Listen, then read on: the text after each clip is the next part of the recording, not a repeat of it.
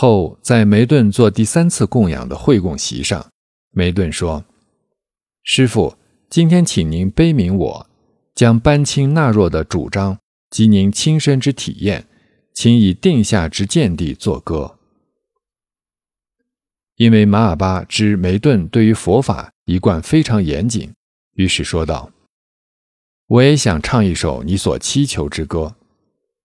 你也曾将财帛供养于我受用。”我对佛法之程序和修持很重视，直到真正广泛掌握才算满足。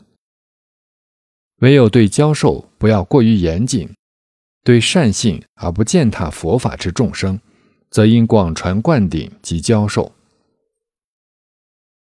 为回答梅顿的祈求和广传教授而作歌云：大乐自在众生主，化身双运四路家。各种物资皆具足，空乐双运俱生前顶礼。见闻即能解其意，略视即懂之士夫，耳闻即能得解脱，无需词语来表达，会失无漏之智慧。行动安乐之刹那，如此则是无烦恼。有漏之心不信解，乃是空乐三昧流。至于无分别之心，如佛之师所教导。另一派又这样说：具有法相之明非，各种记忆都娴熟。生者犹如箭头鸟，如此持续去修习，怎生贪恋之恶习？心绪本来即清净，突然之因不能坏，犹如虚空是无为。此非颠倒之真理。心中所作名无垢，能取灰尘无所缘。诀窍序步虽熟练，生命行至临终时，便要隐没到彼岸，因此不能再受生。自心本性如虚空，勿被物之寻思沾。这是纳若班清讲。依教之规而修习，如蛇放入竹筒中，身不劳作不动弹，心中贪恋之烦恼，如中要害之疼痛，离宫之心不散乱，心之本性原本空，犹如以锤毁万物，木染深受心念之，即刻能够得解脱。此意好好来领悟，这是大应修习歌。若是妙法能利他，不应死守梅顿巴。对于有缘之众生，不要严格守秘密，口诀教授及时传。此后，诸大弟子各回自己的寺庙去了。师傅对尊者米拉说：“你可在这儿多住几天。”米拉遵从上师之命住下。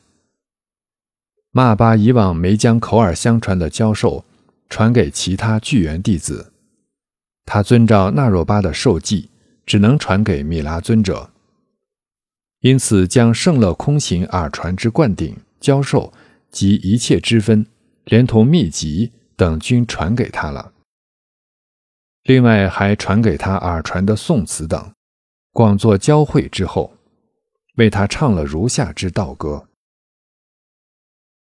传承虽然普遍有，但只有空行才算真正有；祖师虽然普遍有，但只有迪洛尊者才算真正有；上师虽然普遍有，但只有纳若尊者才算真正有；教授虽然普遍有。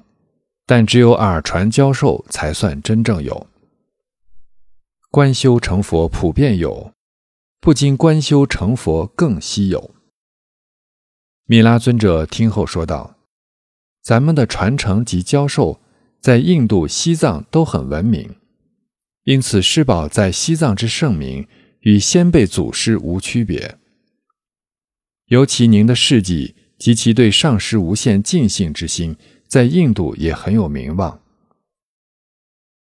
马巴说：“咱们的传承及教授在印度是闻名的。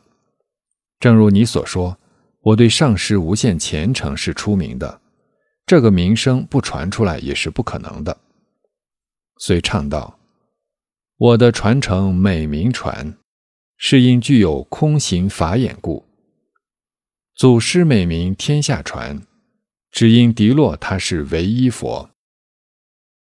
上师美名天下传，因为那若他是法之具。”我之美名天下传，应是那若心传大弟子。教授之法美名传，耳传教授好似如意宝。其他教派无此殊胜法。